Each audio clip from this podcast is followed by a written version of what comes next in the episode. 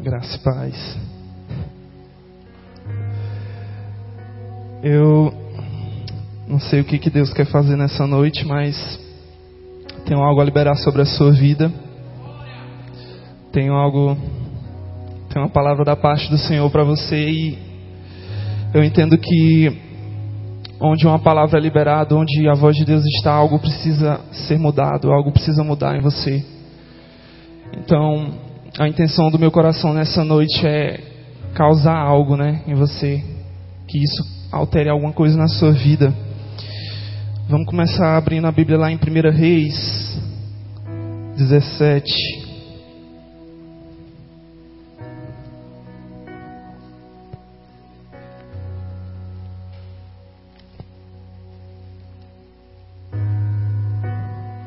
Essa vai ser a nossa palavra base.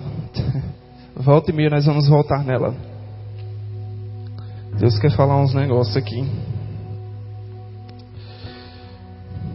Aleluia. Todos encontraram? 1 Reis 17, a partir do versículo 2.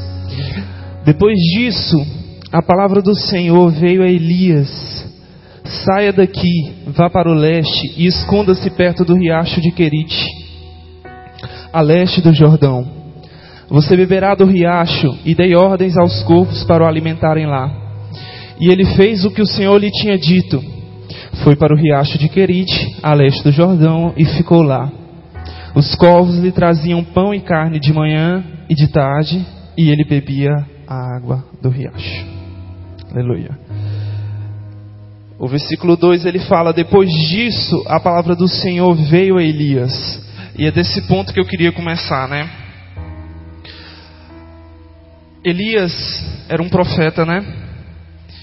E eu entendo que ele precisava de uma palavra para se mover, né? Ele não se movia sem ouvir a voz do Senhor, ele não se movia sem que Deus desse uma direção. Então, eu acredito que ele estava ali, né, parado talvez, inerte, esperando que algo viesse do céu, esperando que algo fosse liberado. E então a palavra do Senhor veio. A palavra do Senhor veio e disse: saia daqui e vá para ali. É o que eu falei, a palavra quando ela vem, ela precisa alterar algo, ela precisa mudar algo. E quando a palavra chegou em Elias, ela disse: saia daqui e vá para o leste, ou seja, se mova. A palavra do Senhor, ela sempre vai nos dar uma direção, né? Ela sempre vai nos dar um destino, ela sempre vai nos mostrar um lugar. E quando a palavra foi liberada, estava agora nas mãos de Elias, né? Cumprir aquilo que Deus tinha dito. Muitas vezes nós saímos, nós primeiro nós damos os passos, né? Primeiro nós caminhamos e depois nós vamos ouvir se Deus confirma.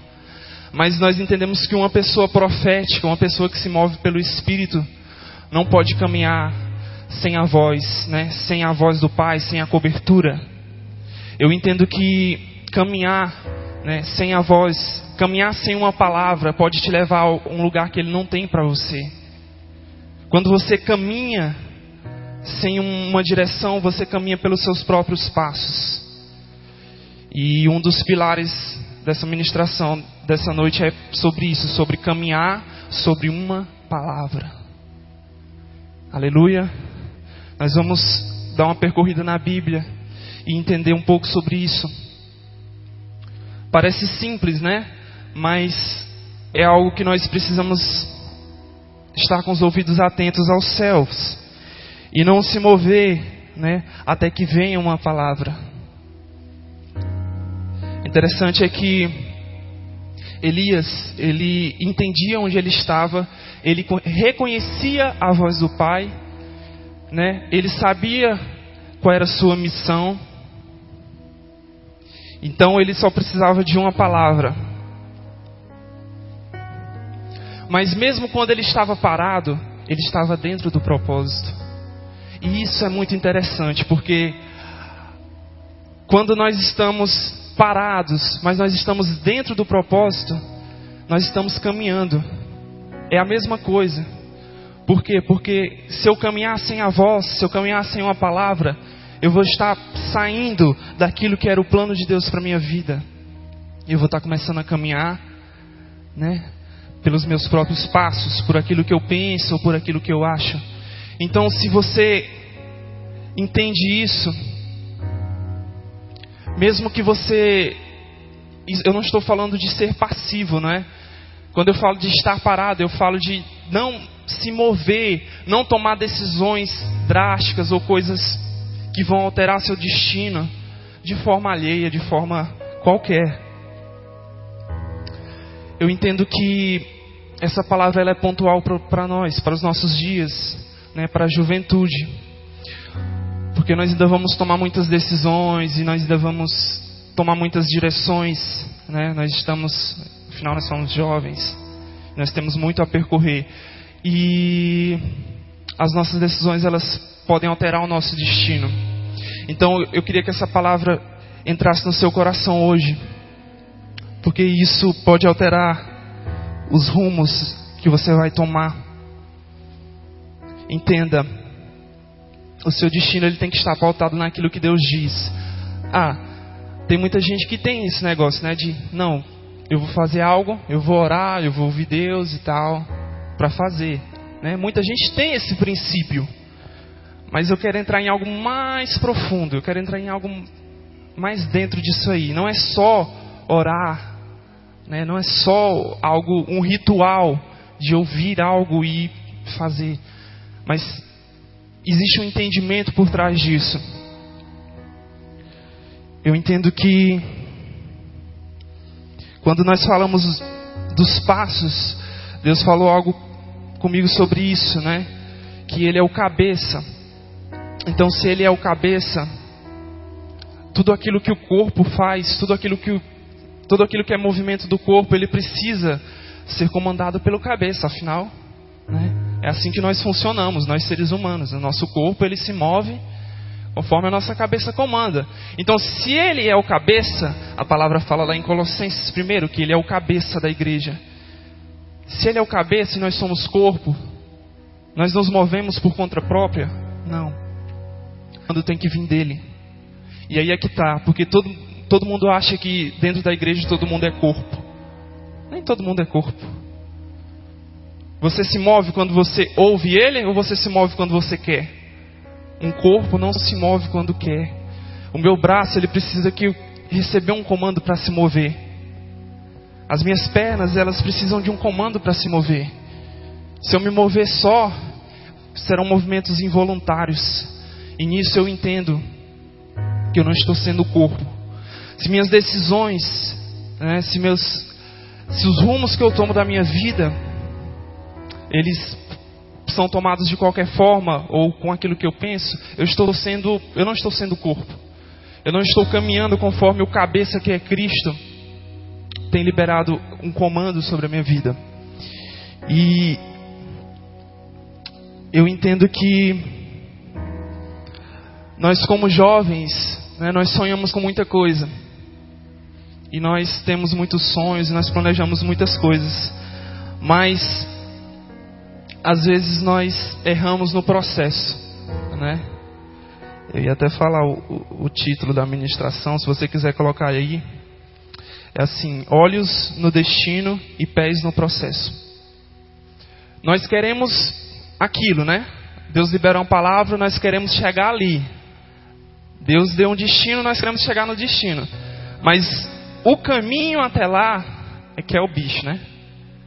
Nós queremos Canaã, mas nós não queremos o deserto. Nós queremos a terra né, da bonança, mas nós não queremos o processo. Ou às vezes nós dizemos que nós queremos, mas nós não fazemos com excelência. Não é verdade? Às vezes nós fazemos de qualquer jeito, tipo, ah, Deus me deu uma palavra para chegar em lugar tal. Então, não importa o que eu fizer no meio. E aí que entra sujeira no processo. E aí que o processo ele se torna sujo.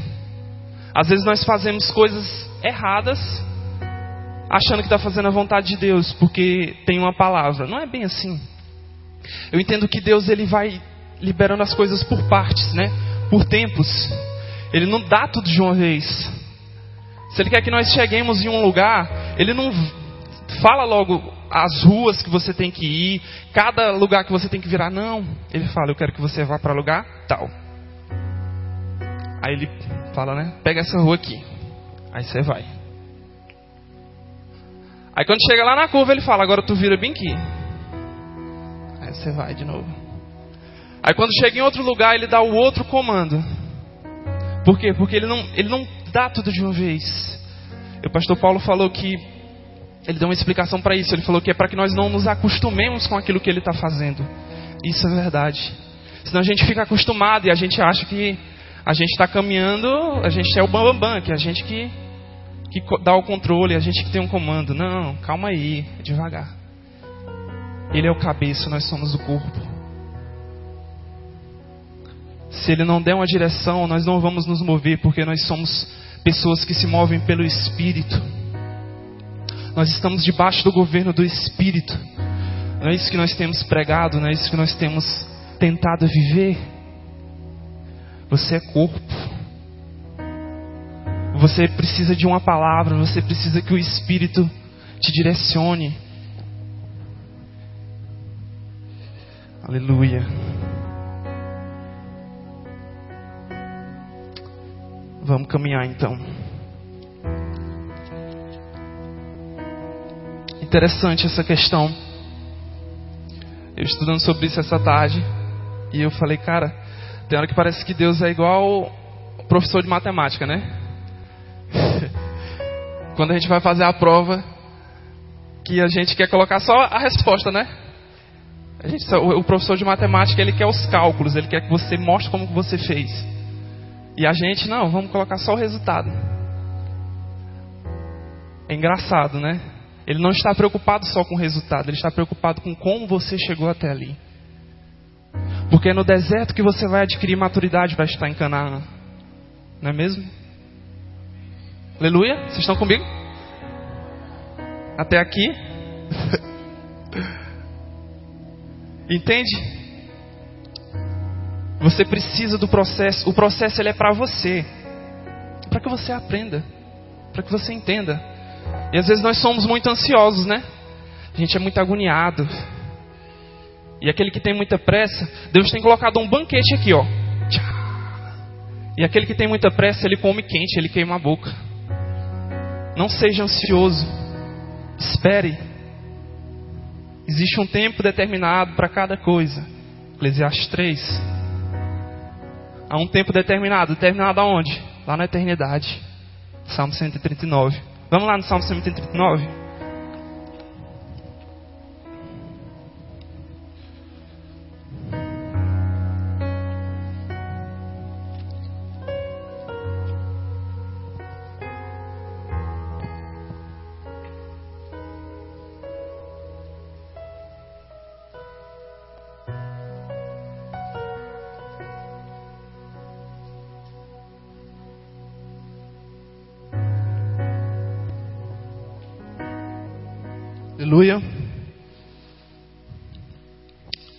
Só o 16, versículo 16. Os teus olhos viram o meu embrião, todos os dias determinados para mim foram escritos no teu livro, antes de qualquer deles existir. Então nós estamos falando de algo que já está determinado, algo que já foi escrito. Ou seja, está pronto, né? Aquilo que você precisa saber, aquilo que você precisa viver, já está escrito desde a eternidade, né? Engraçado que o nosso trabalho é só viver e a gente ainda não faz, a gente ainda não, né? Já está pronto. Existe um plano inicial, existe algo que ele estabeleceu no princípio. E ali foram escritos tudo o que você vai fazer, Fico imaginando Deus escrevendo, né, o plano de cada um e sonhando. Ele é um pai, né? Ele é, ele é mimado, ele, ele gosta de ver os seus filhos se dando bem, prosperando. E eu fico pensando ele ali escrevendo e sonhando: ah, quando meu filho fizer isso. Ah, quando chegar o dia que meu filho vai chegar em tal lugar. E ele escrevendo e sonhando com cada um dos seus dias Véi, isso é lindo. Isso é lindo. Pensar nisso é constrangedor, né? Então, existe um plano inicial. E algo que ele estabeleceu no princípio. Algo que ele estabeleceu desde a eternidade. Né? E onde eu quero chegar nisso? Quando nós recebemos uma palavra, entenda, talvez você já tenha esse hábito de ouvir Deus antes de fazer tudo e tal, mas quando você recebe uma palavra, o problema não é receber uma palavra, o problema não é Deus falar, Ele fala o tempo inteiro, Ele está falando o tempo todo. O problema é o que nós fazemos com isso, né? O problema é porque nós, quando nós ouvimos a palavra, nós olhamos para a nossa vida atual, nós não olhamos para o plano inicial. Entenda que o plano inicial é uma referência. Ele é uma referência para você saber de onde você veio, aonde você está e o lugar que você tem que chegar. Então, o seu ponto de referência é o, ponto, é o plano inicial. Ele é a sua bússola. O que Deus escreveu na eternidade, o livro que Ele escreveu a seu respeito, é a sua bússola. Você olha para ele e você sabe aonde você tem que ir, de onde você veio. Lá em Lucas 17, 33. Vamos lá rapidão.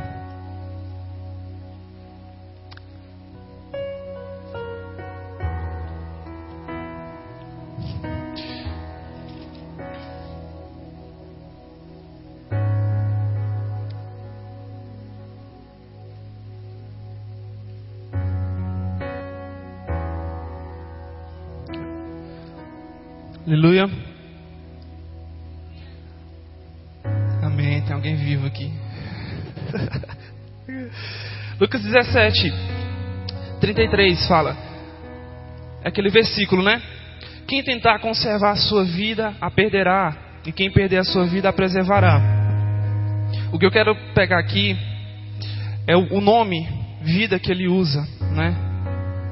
Na, nós temos três definições para o nome vida. Três sentidos, que é o bios, psique e zoe, né? Então, bios vai falar da vida física, vai falar do corpo físico. Psique vai falar da alma. E zoe vai falar de uma vida espiritual. Nós somos seres, né, que somos corpo, alma e espírito. Então são três tipos de vida. A Bíblia, ela sempre vai se referenciar no, na, na, é, no lugar certo, né? Quando ela vai usar a palavra vida, quando ela vai falar de corpo, ela fala de bios. Quando ela vai falar de alma, ela vai falar de psique. E quando ela fala do espírito, ela fala de zoe. E quando nós falamos de psique, é o ponto interessante aqui que nós precisamos trazer para o contexto.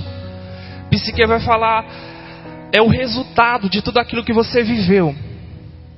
É tudo aquilo que você passou, né? Sua vida familiar, os traumas, as suas dificuldades, aquilo que você passou, os seus os abusos, tudo aquilo está dentro da psique.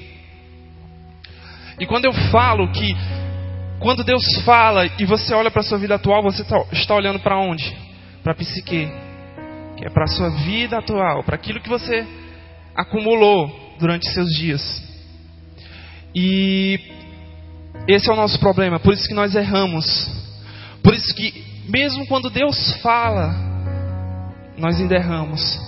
Porque nós não olhamos para o plano inicial. Quem vai falar bem disso é o Anderson Bonfim. Tem uma ministração dele que ele explana bem isso aí. E aí, quando nós deixamos que o referencial seja a, a nossa psique, nós vamos caminhar os nossos próprios caminhos, nós vamos caminhar com a fé pautada naquilo que nós vivemos. Nós não vamos caminhar olhando para aquilo que ele estabeleceu. Isso aqui é tipo assim, gente. É, Deus libera uma palavra, né? Deus me fala que eu vou para as nações. Aí eu vou olhar para minha psique e falar, hum, eu, né? Eu não estou nem trabalhando. Eu não tenho nem dinheiro. Como que eu vou para as nações? O que, que eu estou fazendo? Eu estou olhando para a minha vida. Estou olhando para o atual. Estou olhando para aquilo que está acontecendo agora. Eu não estou olhando para aquilo que ele escreveu lá no início. Lá no início ele já tinha escrito: Você vai às nações. E aí quando eu pego aquilo que ele falou e eu vou olhando para minha vida, eu vou olhando para aquilo que é natural, eu pego aquilo que ele falou e transformo em uma coisa que não tem nada a ver. Quando Deus falou para Abraão que ele ia ter um filho, sua esposa olhou para si mesma e falou: Cara, olha a nossa idade, olha a minha idade, eu sou estéreo. Não tem como. Ela olhou para a psique, ela olhou para a sua vida atual, ela olhou para aquilo que, que ela estava vivendo. E aí o que, que aconteceu? Abraão toma a escrava e faz um filho nela. E aí o que foi que Abraão fez? Ele pegou aquilo que Deus disse, ele pegou a palavra que Deus liberou sobre a vida dele e ele fez da forma errada. Tá vendo tanto que é perigoso esse negócio? Deus falou, mas mesmo assim a gente faz da forma errada. Cara, isso é tenso.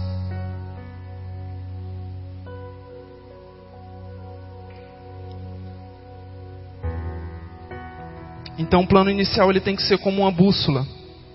Ele tem que ser como uma referência para você. Toda vez que você estiver perdido ou que você não estiver enxergando à sua frente, olhe para aquilo que ele escreveu no início. Interessante que em Gênesis 3, no 9 e 10, é, quando Adão, depois que Adão peca, né? E Deus chega procurando por ele. Quando Deus chega e o chama, Adão, onde você está? O que, que aconteceu aqui? Adão não estava no lugar onde deveria estar. Deus todo dia, na viração do dia, Deus vinha visitar Adão no mesmo lugar. No lugar onde ele estabeleceu Adão, onde ele falou Adão, onde ele criou ele e fique aqui. E todos os dias Deus vinha na viração do dia e se encontrava com ele. Aí o que, que aconteceu quando Deus chegou? Cadê Adão?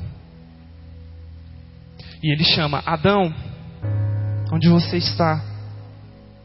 Ou seja, Adão tinha saído do propósito inicial. Ele tinha saído daquilo que foi estabelecido no início. E o que, que Deus teve que fazer? Chamá-lo de volta.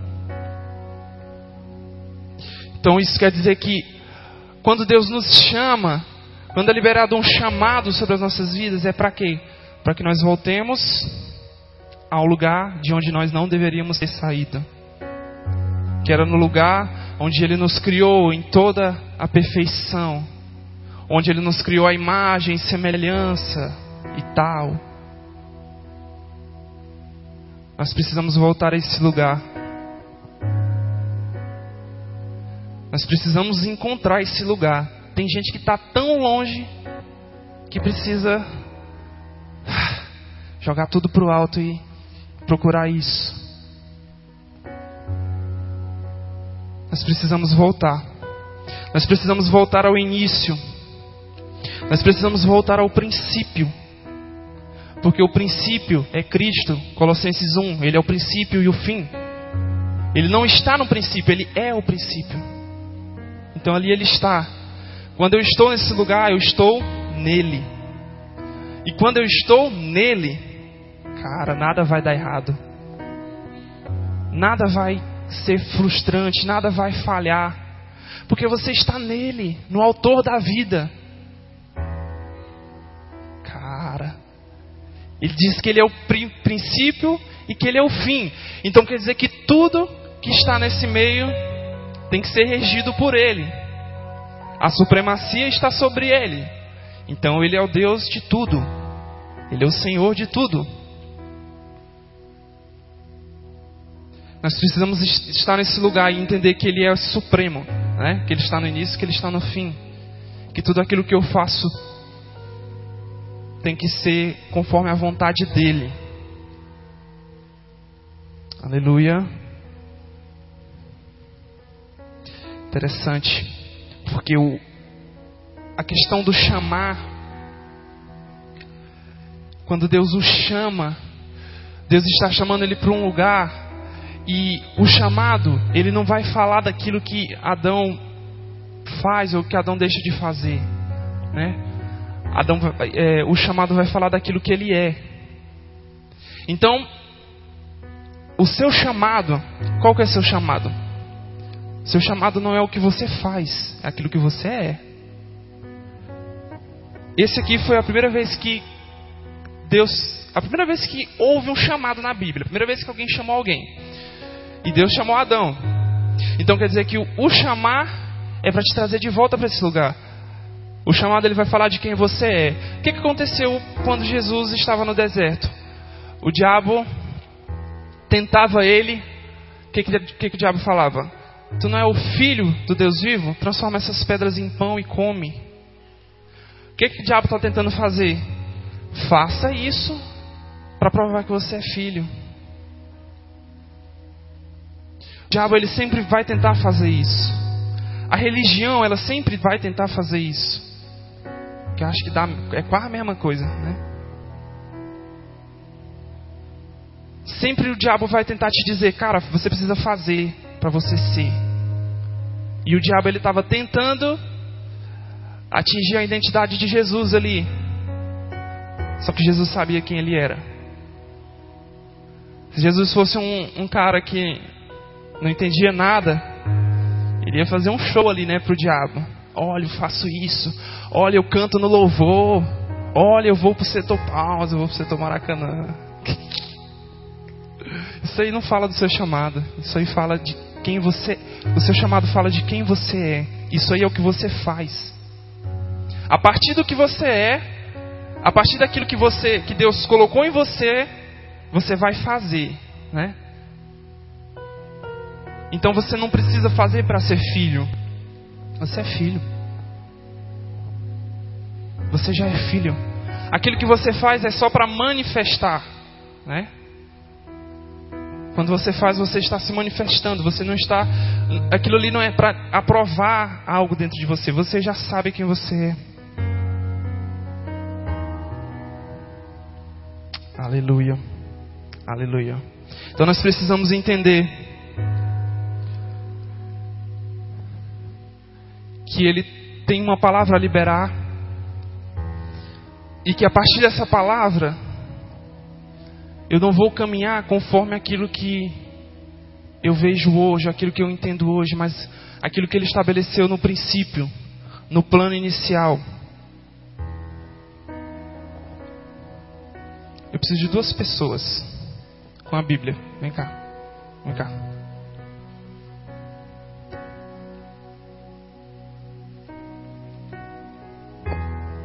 Tu fica bem aqui. Tu fica pra cá.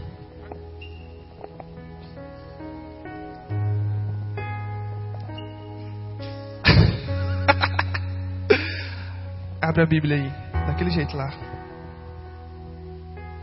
Eu gosto de fazer essas coisas, gente, que é pra gente ver, né? Pra gente enxergar.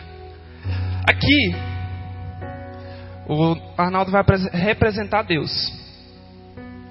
Aqui está aquilo que ele escreveu na eternidade a respeito do Edielso. Então esse aqui é o livro que Deus, não, não Arnaldo, Deus escreveu a respeito de Deus na eternidade. Agora esse aqui, esse aqui é o Diels. Esse aqui é o livro que ele está escrevendo com a sua vida, né? Tudo aquilo que ele faz, conforme ele vai vivendo, é aquilo ali que ele está escrevendo. Cada atitude dele vai sendo escrita aqui. Ele está bem aqui, ele está nessa parte aqui. Daqui para frente, está em branco, né? Ele não viveu ainda. Mas daqui para trás, tem umas burradas que ele fez, tem umas, umas besteiras que ele fez aí. Não, é pra, não tô falando de tu não, é só representação. Então. Aqui foi escrito algo. E aqui, no grande dia, no dia que o Senhor voltar, ele vai pegar isso aqui, ele vai pegar isso aqui e ele vai comparar. O que que tem daqui e aqui? Será que foi vivido o que eu escrevi? Ele vai comparar tudo que você fez com aquilo que estava aqui. Acho.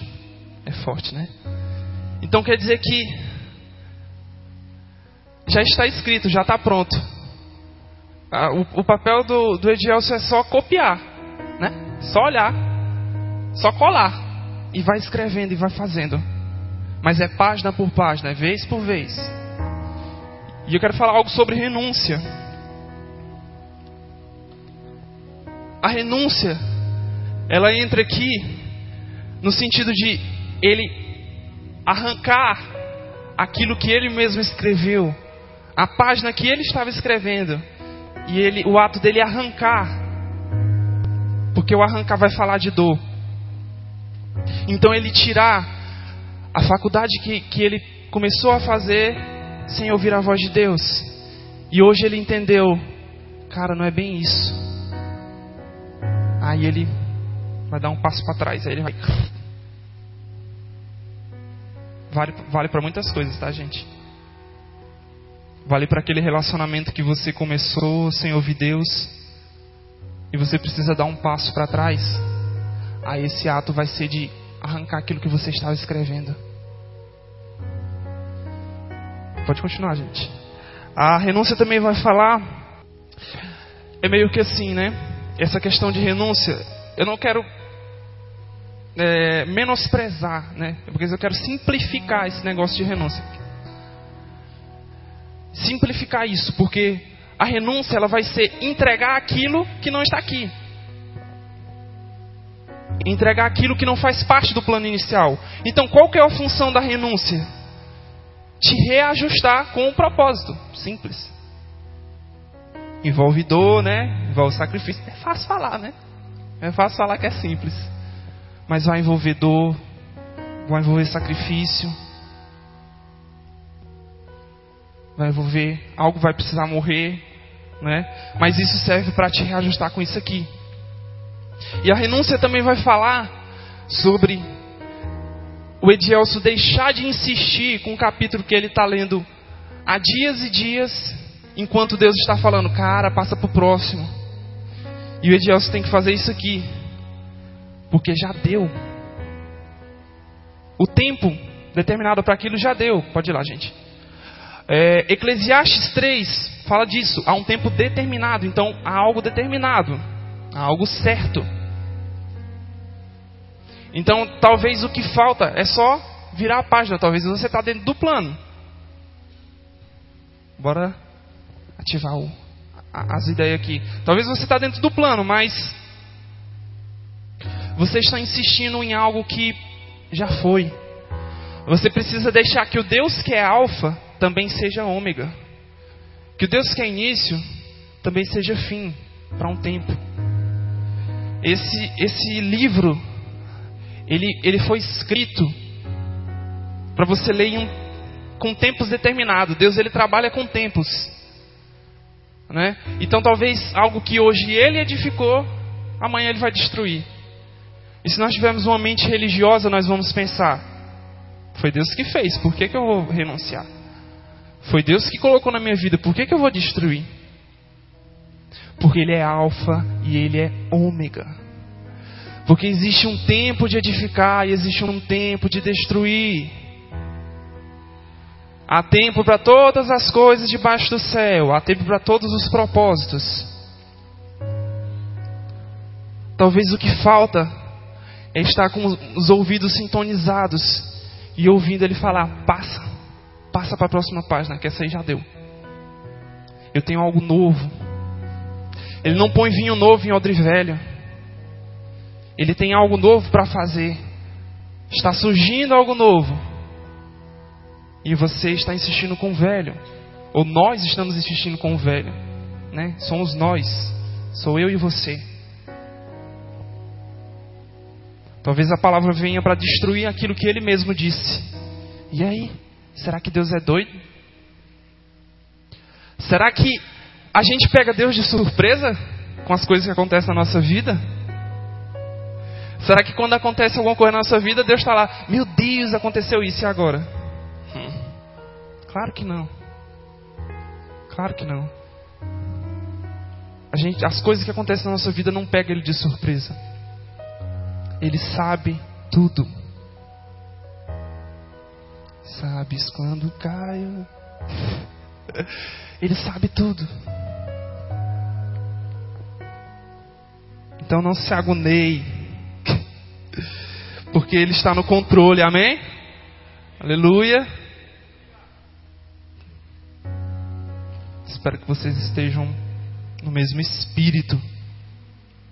Ele está no controle. Deixe Ele ser o cabeça. Deixe Ele ser o alfa. Mas deixe Ele ser o ômega também. Deixa Ele ser o início. Mas deixa Ele ser o fim. Isso que ele é: princípio e fim, começo e fim. E a renúncia vai falar disso, de te reajustar, de te colocar na medida certa. Talvez você tenha adquirido alguns excessos aí, né? Conforme sua caminhada, e ele vai te colocar na medida certa. Aleluia. É, então nós estamos falando de algo que é espiritual, algo que é muito espiritual. Sobre ele escreveu algo. Poxa, mas e aí? Como que eu vou como que eu vou ter acesso a isso? Como que eu vou entender isso? Porque a Bíblia eu tenho. E esse livro que ele disse que escreveu ao meu respeito?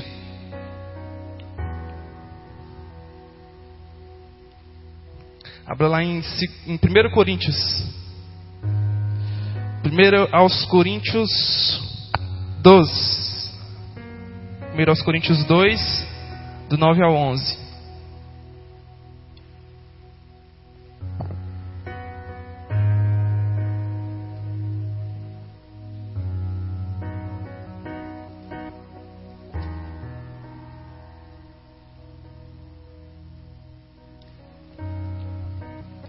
Todavia, como está escrito, olho nenhum viu, ouvido nenhum ouviu, mente nenhuma imaginou o que Deus preparou para aqueles que o amam. Mas Deus o revelou a nós por meio do Espírito. O Espírito sonda todas as coisas, até mesmo as coisas mais profundas de Deus. Pois quem conhece os pensamentos do homem, a não ser o espírito do homem que nele está? Da mesma forma, ninguém conhece os pensamentos de Deus, a não ser o espírito de Deus. O que que Paulo está falando aqui? Que o mesmo espírito que está em você está nele. E esse espírito sonda e conhece as coisas mais profundas de Deus esse mesmo Espírito que conhece a Deus, ele habita em você. Ou seja, tudo que você precisa está aí dentro. Você não depende das coisas externas. Tudo que você precisa foi colocado dentro de você. Acredito que Deus é bem cuidadoso, né? Para que a gente não se não perca muito tempo, já está dentro, não precisa você se locomover para você chegar até isso. Está dentro de você. Você não precisa chegar na igreja para que Deus fale com você, porque está dentro. O Espírito habita. E quando ele habita é diferente. No Velho Testamento, a palavra fala que de vez em quando o Espírito visitava as pessoas. As pessoas recebiam a visitação do Espírito mas hoje Ele habita em nós. E esse ato dele habitar, eu preciso ter essa consciência de que tudo que está em Deus, aqui fala, né? Olho nenhum viu, ouvido nenhum ouviu e tal, mas o Espírito nos revela. Então, aquilo que está preparado para mim já me é disponível. Você já tem acesso livre então tudo aquilo que ele escreveu na eternidade a seu respeito está onde? está dentro de ti, está dentro de vós. Por meio do Espírito você tem acesso. Basta você acessar isso, encontrar isso. O reino de Deus, ele foi colocado dentro. Então isso quer dizer que é de dentro para fora. Isso quer dizer que o reino é estabelecido de dentro para fora. É quando você abre a sua boca, quando você libera uma palavra, o reino está avançando. Porque ele está aí dentro. O reino está dentro de você. Às vezes nós não olhamos para isso com muito poder. Cara, essa palavra tem um poder. Tem power nesse negócio aqui, porque está dentro de nós. Às vezes, cara, quando eu comecei a entender isso aqui, muita coisa mudou na minha vida. E é por isso que eu estou compartilhando, porque coisa boa a gente compartilha. Engraçado que muitas vezes a gente chega aqui, né? E a gente espera algo da galera aqui que está ministrando, né? Você já pararam para prestar atenção que o fogo geralmente só pega quando tem uma música nova? Quando tem uma coisa diferente? Parece que é isso. Quando acontece algo e você só entra no espírito quando isso acontece. Nós, né? Trazer para nós. O problema é esse, porque nós não entendemos que está em mim. Quando você entende que está em você, o resto que cresce em Deus, né? Yeah. o resto que busque isso. Mas quando você entende que está em você, a sua adoração fica simples. A sua adoração fica simples. O seu caminhar com Cristo fica simples. Tudo fica mais simples. Porque não tem muita dor de cabeça, já está dentro. É só fazer, é só acessar. E nesse acessar tem uns que tem a conexão mais rápida, né? Tem outros que tem a conexãozinha mais devagar, mas todo mundo tem acesso. Conforme você vai entrando em Cristo, nós falamos de processos, né? Nós falamos de caminhos, profundidade. Cristo é profundo, cara. Essa palavra é, é uma verdade do reino, é algo do reino. Isso aqui é algo profundo. Nós só entramos nesse nível quando nós entramos num lugar de profundidade em Deus. Quando nós largamos tudo aquilo que não faz parte do plano inicial. Quando nós entramos nesse lugar de renúncia que nos reajusta e nos coloca conforme nós devíamos estar lá no início, quando nós estamos bonitinho, cheirosinho, caminhando naquilo que Deus quer, o poder do Espírito, aquilo que Deus tem guardado, que Ele tem reservado, tem hora que parece que o céu está assim, ó, esperando um lugar para descer.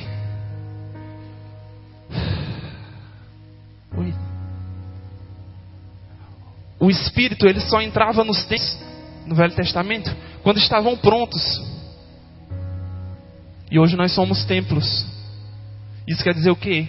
Que o Espírito só vai vir na plenitude, que o Espírito só vai vir com mais força quando nós estivermos prontos. E estar pronto requer processo, estar pronto requer você está sujeito àquilo que Deus tem para sua vida. Então, mediante as verdades que nós temos ouvidos, ouvido, não é mais tempo, não é mais tempo de ouvir uma palavra e ficar parado. Se Elias não tivesse se movido aqui, talvez isso aqui nem estava escrito na Bíblia. Porque a palavra veio e ele reagiu nós precisamos reagir ao que o céu está fazendo. Deus está fazendo algo muito doido nessa igreja, cara. Deus está liberando uma unção, Deus está liberando uma palavra, um nível muito profundo. Existe um encargo sobre essa igreja. Eu não sei bem o que é isso, mas nós podemos sentir que Deus quer fazer algo através de nós. E você, como sacerdote dessa casa, aleluia, você, como filho, você precisa entrar nesse lugar de caminhar na plenitude do que ele tem e não mais na beira do caminho e não mais na beira do propósito. Chega. Chega de caminhar de meia boca, de concordar com que Deus faça algo nessa área, mas que ele não faça nessa. De deixar que ele faça algo aqui, mas guardar algo para mim. Nada é nosso, tudo é dele. Tudo é dele. Quando nós entregamos tudo, nós vamos estar debaixo do senhorio, da supremacia de Cristo. E vai dar certo, né? Vai dar certo porque Ele sabe tudo. Ele é desde a eternidade. Então, Ele vai te levar para o lugar certo. Aleluia. Vamos voltar lá em 1 Reis. De novo. 1 Reis 17. Lá onde nós estávamos. Depois que a gente entendeu algumas coisas, vamos sair do versículo 2. Né?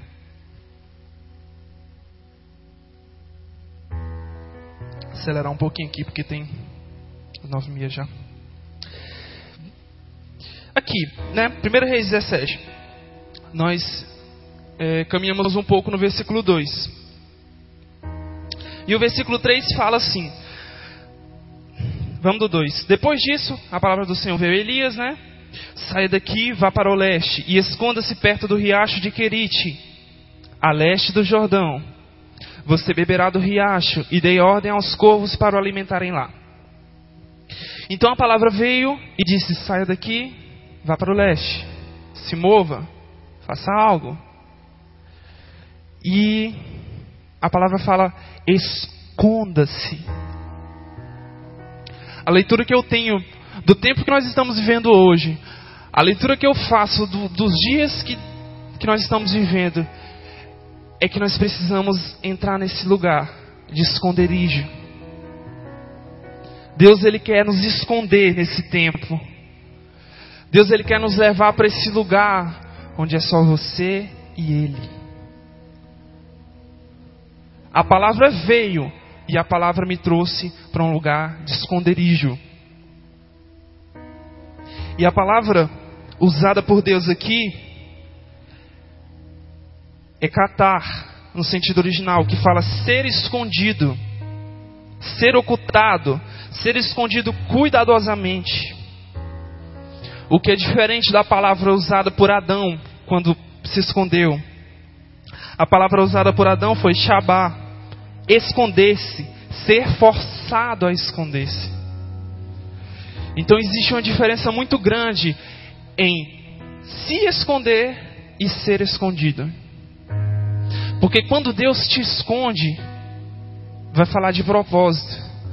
E quando você se esconde, vai falar de passividade, de medo. O tempo é, é que nós venhamos a ser escondidos por Ele. Não que por medo nós venhamos a fugir.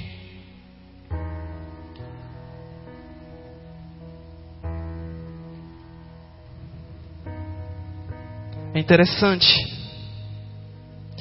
que lá no Salmo 91, não é? Fala: aquele que habita no esconderijo do Altíssimo, a sombra do Todo-Poderoso descansará. Então é aquele que habita.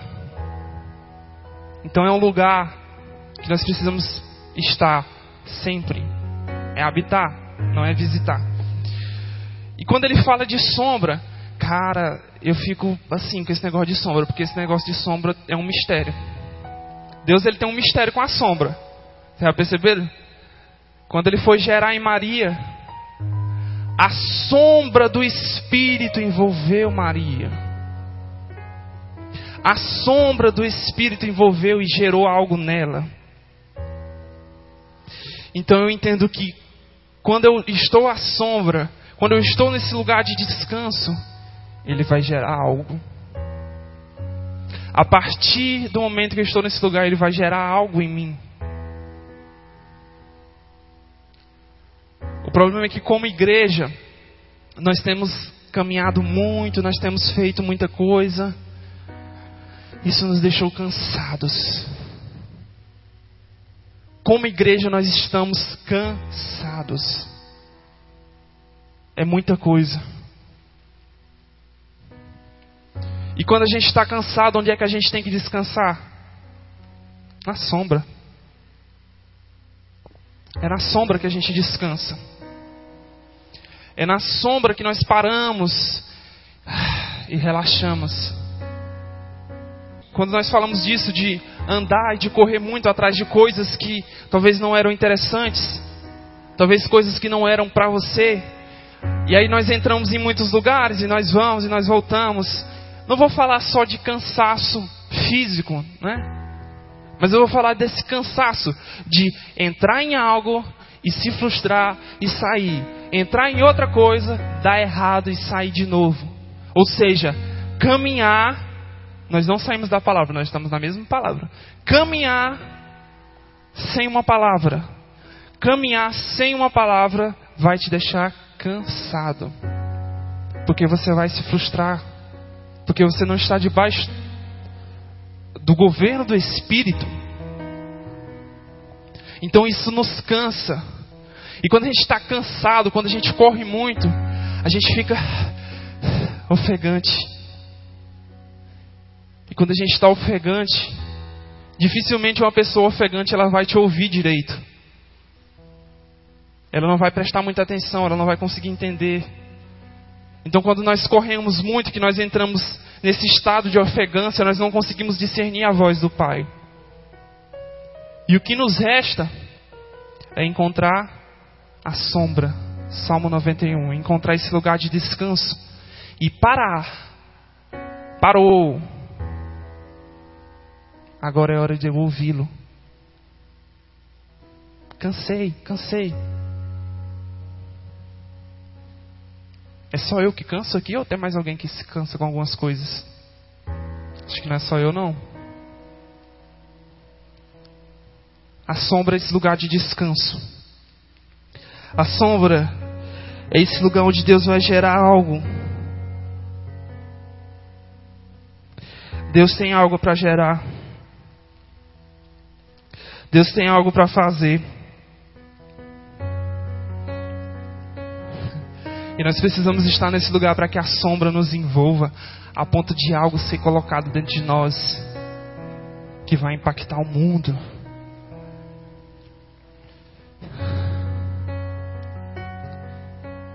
Engraçado é que quando nós falamos que Deus ele trabalha por partes, às vezes nós queremos tudo, né?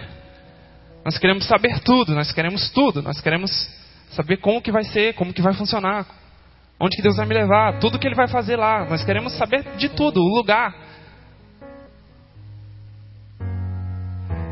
E quando nós olhamos para essa história de Maria, Jesus ele não nasceu com 30 anos. Existiu um processo. Ele nasceu como uma criança e ele foi crescendo até que ele tomou a idade certa, até que ele passou tudo que ele tinha que passar para assumir aquilo. Está vendo tanto que a gente é agoniado? A gente quer tudo. E Cristo fala, não sei, não sei se é Paulo, mas que ele aprendeu por aquilo que ele sofreu. Fiquei com medo de falar heresia. Mas eu sei que diz isso, que Cristo aprendeu por aquilo que ele sofreu. Então isso é o que? É o processo. É o a caminhada. Cristo, ele só chegou na plenitude, ele só chegou no lugar, falou assim: pronto, agora eu vou começar meu ministério. Depois que ele passou muita coisa.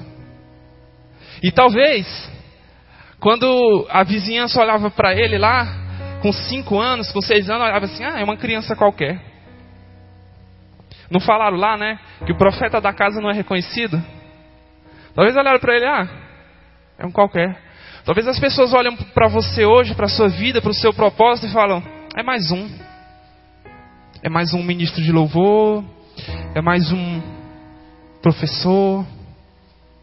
É mais alguém que está fazendo alguma coisa? É mais um líder que está cuidando de gente? Não, não é mais um. O que Deus está fazendo é diferente. O que Deus está fazendo nos nossos dias é diferente. A questão é que existe um processo, e quando chegar na plenitude disso, a glória vai ser tão grande que isso vai se ecoar e as nações vão ouvir, e as nações vão ouvir que Ele é Deus através da sua vida, e as nações vão entender que Ele é Senhor através do que Ele fez com você. Você vai chegar nas nações e você vai olhar: olha as minhas marcas, eu fui crucificado, olha as marcas nas minhas mãos. Você foi marcado pelo processo, o processo ele vai te marcar. E quando as pessoas verem as marcas de Cristo, as marcas da cruz em você, eles vão falar assim: cara, esse cara é diferente. Esse cara não chegou aqui e blá blá blá e pregou muita coisa, não. Ele mostrou. Ele mostrou com a sua vida. Sabe por que, que o mundo está do jeito que está? Porque a religião, ela é só palavra. As pessoas, é, o religioso, ele não, não tem uma vida conforme o que está escrito ou o que ele prega. Então, se eu entendo isso hoje, eu preciso viver para depois eu pregar. Eu preciso ser para depois eu ir. Não há como falar de nações sem falar da sua vida atual, do que você faz hoje. Você já vai chegar lá marcado pelo processo, pelo caminho. Massa, né? Aleluia. Para a gente fechar.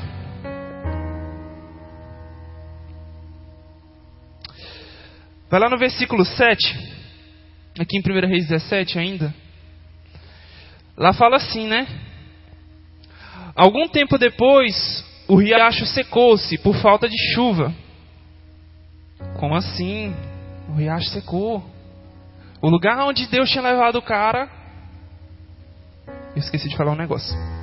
E aí, no 8 fala: Então a palavra do Senhor veio a Elias. O John sabe. Então a palavra veio de novo. Cara, como que é isso? Tipo, o versículo 7 acabou com uma ministração todinha. Não. Existe um tempo determinado. Passou. E quando nós falamos desse rio que secou, agora eu vou voltar, não quero não ter falado agora. O nome do rio era o quê? Querite. E esse nome ele significa cortante. Ou algumas pessoas falam cortar na medida certa. E nas primeiras vezes que essa palavra foi usada na Bíblia, ela falava sobre arrancar algo, arrancar uma parte do corpo. Então, esse lugar onde Deus está te levando, onde Deus está nos levando como igreja, de esconderijo, é para nós sermos tratados. É, pra, é onde algo vai ser arrancado de nós. O Querite fala disso, cortante, você vai ser cortado e você vai ser ajustado. Sabe? É no esconderijo, onde ele vai olhar no seu olho e ele vai tratar com você é tete a tete, olho no olho. Então talvez você vai precisar se abster de algumas coisas, talvez até ministerialmente. Talvez você vai sumir um pouco aqui da igreja. E talvez as pessoas vão olhar para você e dizer: Cara, tu está sumido. E você fala assim: Não, eu estou escondido. Deus está me tratando e é no secreto. E é no lugar onde é só eu e ele, é no lugar onde eu sou eu. E onde ele é ele. Ai meu Deus. Nós precisamos estar nesse lugar. Nós precisamos ouvir a voz do Senhor. E quando essa voz nos der um destino, nós precisamos entrar. Nós precisamos seguir esse destino chegar nesse lugar onde Ele vai nos esconder e vai nos tratar olho no olho. Cara, se está doendo, se está difícil, se a sua vida, se o resumo da sua vida dos últimos dias tem sido luta, então ó, Tá tudo certo. Porque esse é o processo. Isso faz parte da caminhada. Sofrer. Ele prometeu que ia ter sofrimento. No mundo tereis aflições. E caminhar com Cristo é isso. É negar a si mesmo, é morrer. É deixar que Ele te ponha na medida certa. Na medida que você precisa estar. Entenda. Ele conhece, Ele sabe tudo. Ele olha, né, de uma forma diferente. Ele não olha com olhos naturais, ele não vê o que nós vemos. Cara, nós não sabemos como nós precisamos estar. Eu não sei em que eu preciso ser tratado em mim. Eu não sei. Ele sabe. A minha intenção nessa noite é te trazer para um lugar de plenitude, um lugar onde você vai estar totalmente debaixo do senhorio dele. Não é só cantar o Senhor reina, mas é deixar que ele reine em seu coração. Porque quando ele reina, tudo, tudo está sujeito ao senhorio dele. Tudo que eu faço tem que vir da boca dele. Tem que ser uma palavra liberada por ele. Isso é estar debaixo do senhorio de Cristo.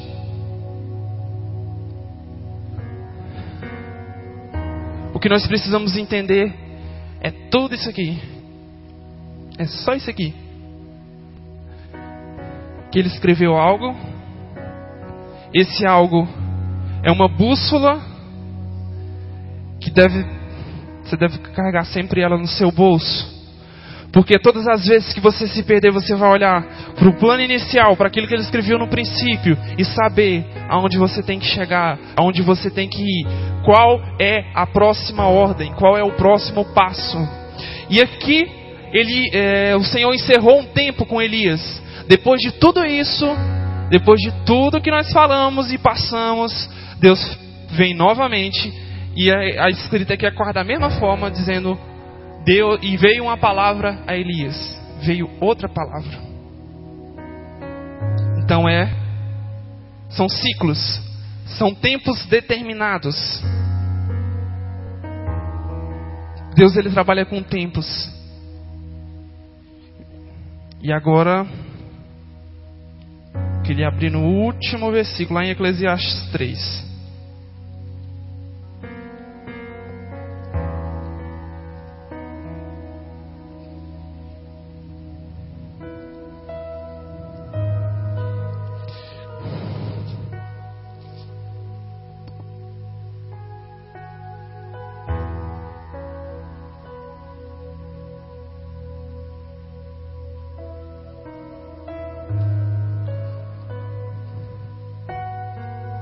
Ao 3. Para tudo há uma ocasião certa. Há um tempo certo para cada propósito debaixo do céu. Tempo de nascer e tempo de morrer. Tempo de plantar e tempo de arrancar o que se plantou. Tempo de matar e tempo de curar. Tempo de derrubar e tempo de construir de vez em quando a gente andou por esse versículo, mas eu precisava abrir. Porque talvez mediante a tudo que você ouviu nessa noite, talvez muita coisa você já sabia, você já tinha consciência. Nós sabemos isso aqui é algo simples, isso aqui é o evangelho do reino. Mas é algo simples. Mas entenda ele diz que há um tempo determinado. Determinado aonde? Na eternidade. E ele diz que há tempo de plantar e há tempo de arrancar. Talvez Deus tenha falado, talvez Deus tenha liberado uma voz sobre a sua vida e te dito: é tempo de arrancar. E Ele tem mostrado aquilo que você precisa arrancar. Talvez essa palavra nessa noite serviu só para isso para que você ouça que é tempo de arrancar. É tempo de passar a mão e tirar tudo aquilo que não soma com o seu propósito, que não soma para aquilo que Deus tem para a sua vida.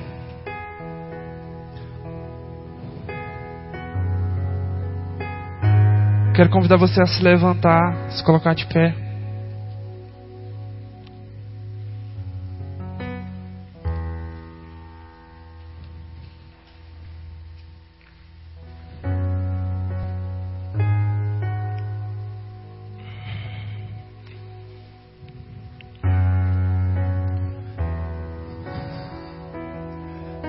O título da ministração é Olhos no Destino e Pés no Processo.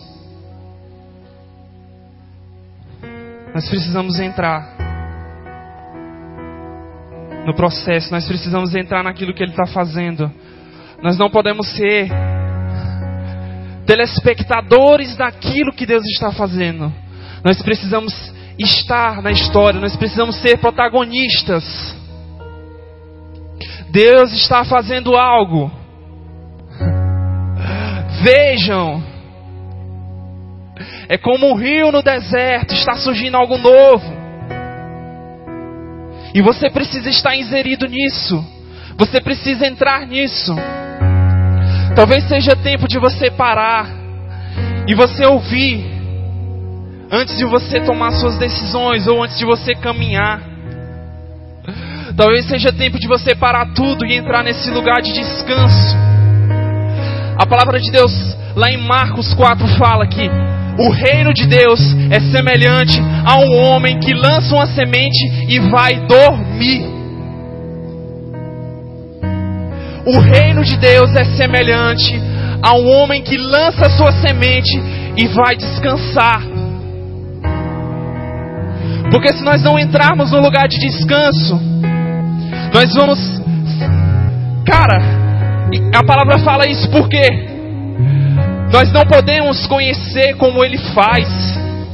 A semente lá dentro da terra, ela vai se dar como ele quer. Se você conseguir explicar, não foi ele que fez. Se eu te perguntar tudo que ele fez na sua vida e você conseguir me explicar tudo, não foi ele. Você não sabe como que a semente cresceu. Então o que eu quero pedir de você nessa noite é lance a sua semente. Lançai a sua semente. E vai dormir. E vai descansar. Porque Ele está fazendo. Esteja ajustado com aquilo que Ele está fazendo. Existe um plano inicial, existe um lugar de referência.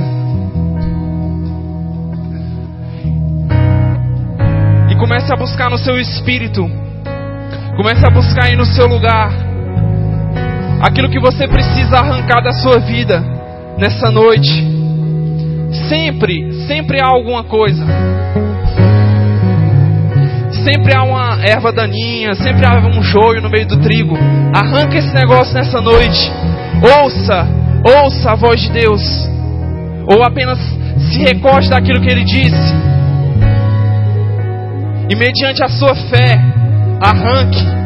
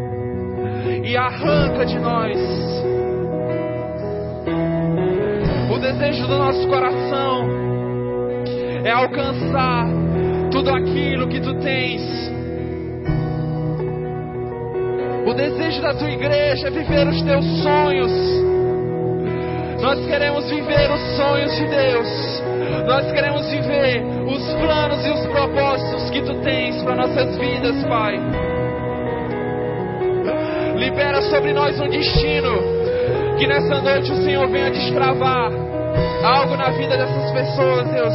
Algo na nossa vida. Venha mudar o nosso destino. Venha liberando, Pai, um lugar, um propósito. Tu nos conhece, Deus. Tu conhece a intenção do nosso coração. Ajuda-nos, ajuda-nos a encontrar esse lugar, Senhor. Você conhece as nossas dificuldades.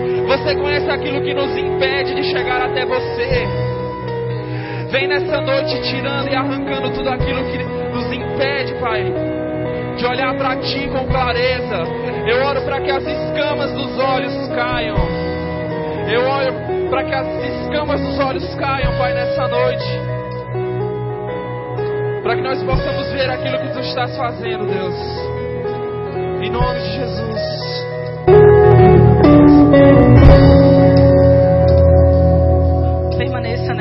Você está. Eu quero compartilhar com você que enquanto o Luan ministrava, Deus trouxe algo no meu coração. Quando o Senhor ele pergunta a Adão onde ele estava, Deus sabia onde ele estava. Deus ele sabe de todas as coisas. Mas eu acredito que essa própria pergunta foi para Adão ver aonde ele estava, aonde estava o seu coração. Adão, aonde está o seu coração? Era como se a voz do Senhor veio para abrir os olhos do coração de Adão. E eu sinto algo muito forte nessa noite, como um desespero de corações aqui nesse lugar, de que pessoas precisam ouvir a voz de Deus novamente. O próprio Deus chamando o seu nome, para que os olhos do nosso coração sejam abertos, para que verdadeiramente você possa enxergar aonde está o seu coração porque o plano original de Deus é que o nosso coração, é que o meu coração, é que o seu coração esteja dentro do coração dele. Porque foi de lá que eu e você saímos. Então existe um desespero no coração do Pai em nos trazer de volta para esse lugar, para esse lugar de origem. Então, quando Deus ele chama você pelo seu nome, é para que você mesmo possa se encontrar e eu oro para que essa noite você ouça o seu Pai chamando você pelo seu nome e que você se encontre. Que seja uma voz onde o seu coração ele vai ser reposicionado, ele vai ser colocado novamente sobre o propósito, sobre a eternidade. Pai, em nome de Jesus, eu oro, Senhor, para que corações nessa noite possam ser despertados. Que a agonia que é gerada pelo Teu Espírito venha, Senhor, trazendo um incômodo, Deus.